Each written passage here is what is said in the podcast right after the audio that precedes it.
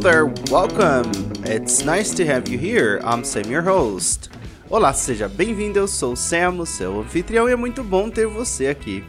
Hoje nós vamos falar sobre como estruturar frases sem neura, sem preocupação, trabalhando com alguns verbos que são importantes e interessantes para você aprender se está aí no nível inicial ou tá saindo do nível iniciante, alright? Well, to get started, para começar, lembremos que é sempre muito importante considerar aquela estrutura SVC, a estrutura básica para toda frase, que é a estrutura de sujeito, verbo e complemento. Basicamente, toda frase que formos criar em inglês precisa destes três elementos no mínimo: sujeito, verbo e complemento. E aí começamos com um verbo muito simples, mas importantíssimo, que é o verbo to be. To be, lembremos que ele é dividido em duas partes, certo?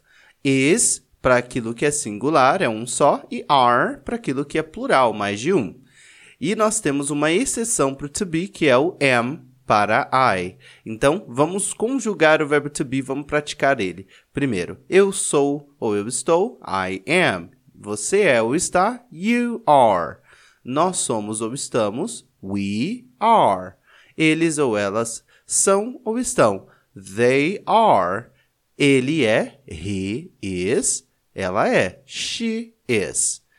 E isto é para objetos e animais, it is. Vamos falar do it em detalhes em um próximo episódio, alright? So, well, nós vamos trabalhar um pouquinho com a seguinte ideia. Você vai estruturar frases em inglês que expressam diversas coisas. Mas quando a gente quer construir mais frases e começa a travar, geralmente isso acontece porque o nosso cérebro ainda não processou muito bem qual que é a cadência para estruturar essas frases. E é isso que a gente vai desenvolver aqui hoje, ok?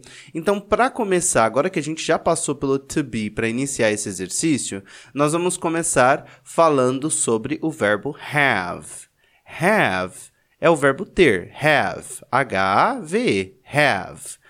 E esse verbo a gente usa em dois sentidos. Primeiro, a gente vai explorar o uso dele para explicar, é, para expressar propriedade ou possessão, quando eu tenho algo, quando alguém tem algo. E depois nós vamos explorar o uso desse verbo para expressar responsabilidade ou compromisso, ok? Então vamos começar falando de possessão. A seguinte frase é a frase que nós vamos usar para, para início e exemplo. Eu tenho um cachorro. I have a dog. I have a dog. Eu tenho um cachorro. Então, o verbo have, ele vai ter duas formas de uso. Nós vamos ter o have, H-A-V-E, que nós usamos para os pronomes no plural e para I. Então, eu tenho é I have. Você tem, you have. Nós temos. We have.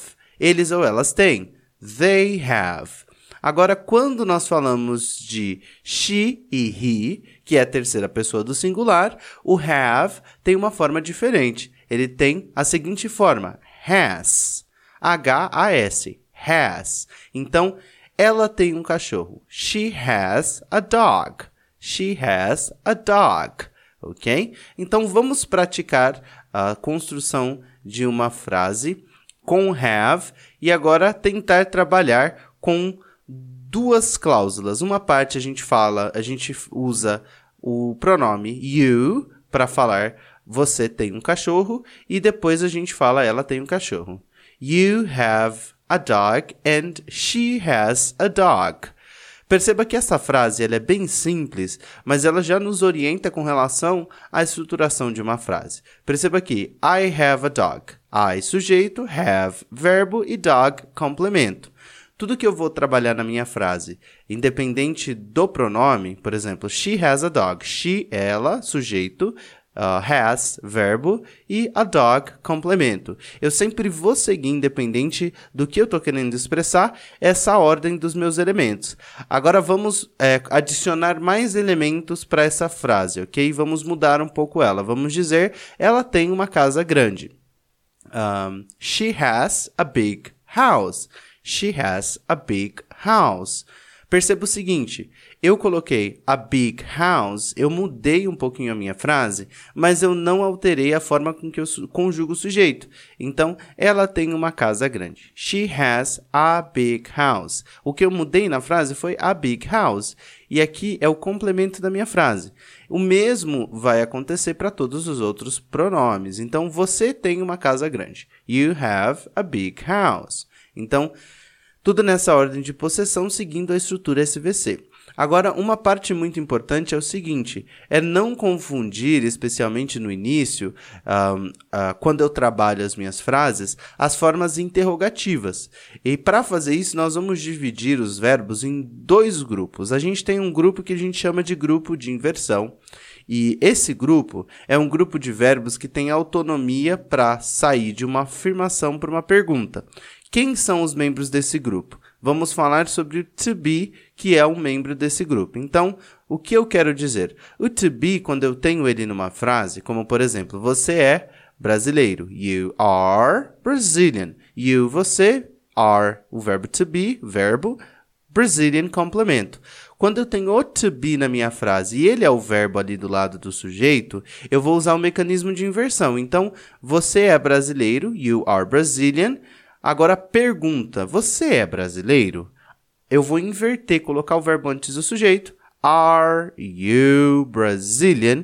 E aí eu tenho a minha pergunta. Isso porque o verbo to be é membro desse grupo que a gente acabou de dizer, que é o grupo de inversão.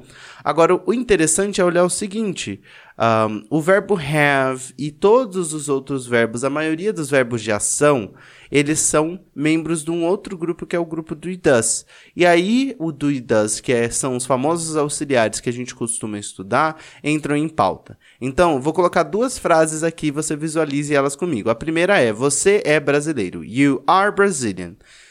Nessa frase, o to be é o verbo principal, certo? You are. Agora a segunda frase, você uh, você tem um carro. You have a car. You have. O have é o verbo principal dessa frase. E o verbo, o verbo have, diferente de to be, é membro do grupo do e does.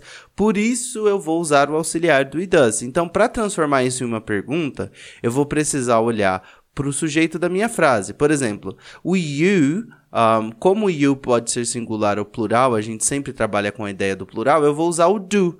Então, you have a car, você tem um carro. Pergunta: Do you have a car? Do you have a car? Do you have a car? E aí eu tenho a minha pergunta, ok? E aí vamos olhar essa mesma situação agora com she e he.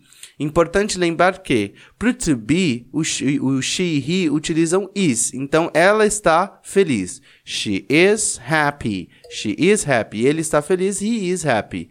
Aqui, por mais que eu esteja usando o to be como is, o to be continua sendo membro do grupo de inversão. Então, se eu quiser fazer uma pergunta dessa frase, eu vou dizer Is she happy? Porque eu coloco o, o verbo antes do sujeito porque o to be é membro do grupo de inversão. Agora a coisa muda um pouco quando a gente vai usar um verbo de ação como have, porque o have a gente sabe que é membro do grupo do e does. Então, ela tem um carro. She has a car. Lembra da formazinha do, do have para she, he, que é HS, HAS em vez de H-A-V e E? Então, she has a car. She has a car. Ele tem um carro. Eh, he has a car.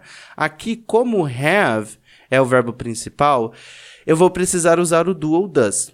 Como estamos falando de she, he, eu vou usar o does. Só que quando eu transformo essa frase she has a car em uma pergunta, eu vou adicionar o does lá no começo da minha frase.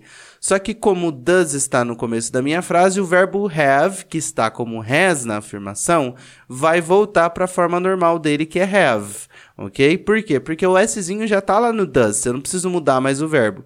Então, a pergunta para a frase she has a car seria does she have a car? Does she have a car? Does she have a car? Ele. Does he have a car? Então, é assim que eu vou trabalhar com esses verbos.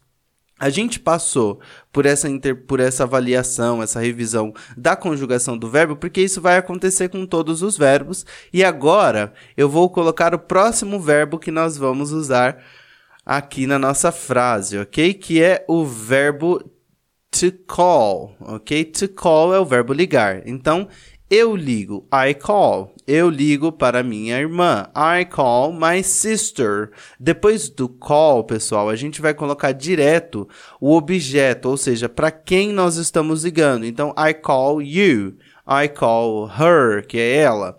Eu ligo para o meu chefe. I call my boss. Então, ela liga para o chefe, para o, seu, para o chefe dela, né? She calls, ó o S no final do call, porque eu tô falando de she ou he. Então, she calls her boss. She calls her boss. Para sentença afirmativa. Agora, quando eu vou para interrogativa, se for she e he, eu vou adicionar does. Então, adiciono does, eu tiro o S do verbo para she e he. Então, does she call her boss? Does she call her boss? Ela liga para o chefe dela? Alright? Então, todas as vezes que eu for trabalhar com os verbos, eu vou pensar nesse sentido. Como é que eu estou conjugando? Agora, agora que a gente já passou por essa questão de conjugação, a gente vai trabalhar o seguinte, ok? A estruturação de frases com mais de um verbo. E quando a gente estrutura frases com mais de um verbo com o verbo have, a gente deixa de expressar possessão e a gente passa a expressar responsabilidade ou obrigação. Por exemplo, eu tenho que trabalhar. I have to work. I have to work. Ok? Eu tenho que trabalhar. I have to work. Você tem que trabalhar. You have to work. Nós temos que trabalhar. We have to work. Eles ou elas têm que trabalhar. They have to work. Aí eu vou para she, he. Lembra que o, o, verbo have muda para she, he. Então, she has to work. She has to work. He has to work. Porque eu estou falando de afirmação, então eu mudei ali.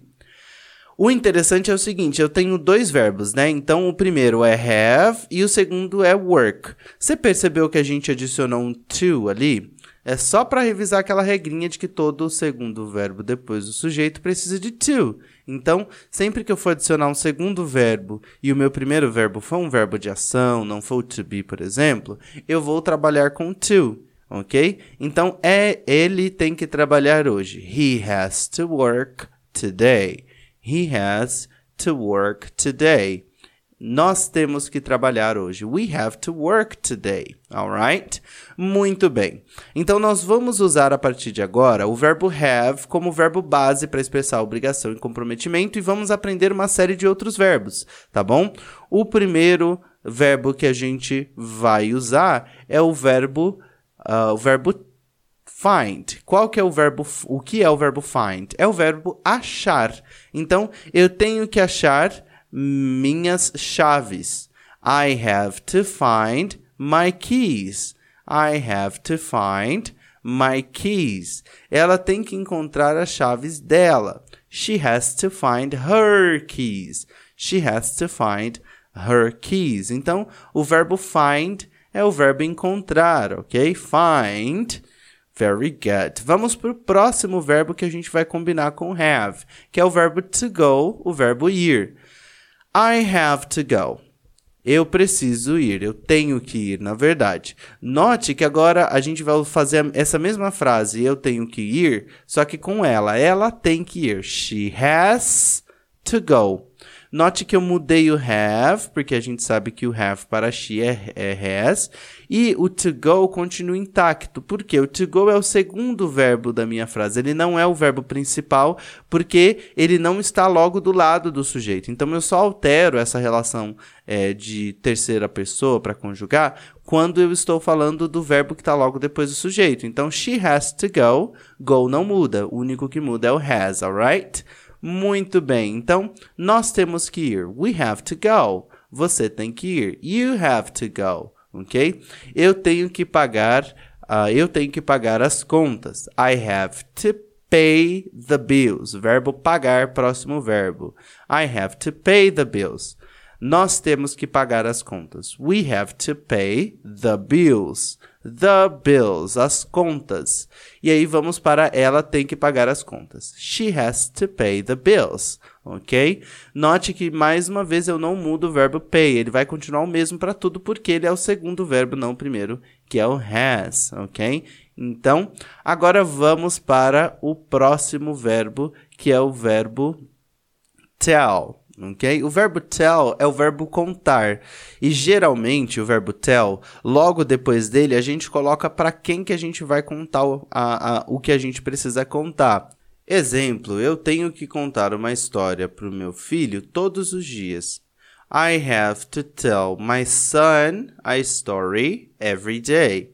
I have to tell my son a story every day. Note que o tell a gente vai usar para histórias, para situações, ok? É, e aí a gente pode usar outros verbos uh, para falar de formas diferentes, por exemplo, o verbo say, que é o verbo dizer, ok? O verbo dizer a gente coloca o say, que é o verbo dizer, e o que a gente vai dizer, por exemplo, I have to say something. Eu tenho que dizer algo. I have to say something. Eu tenho que dizer algo, ok?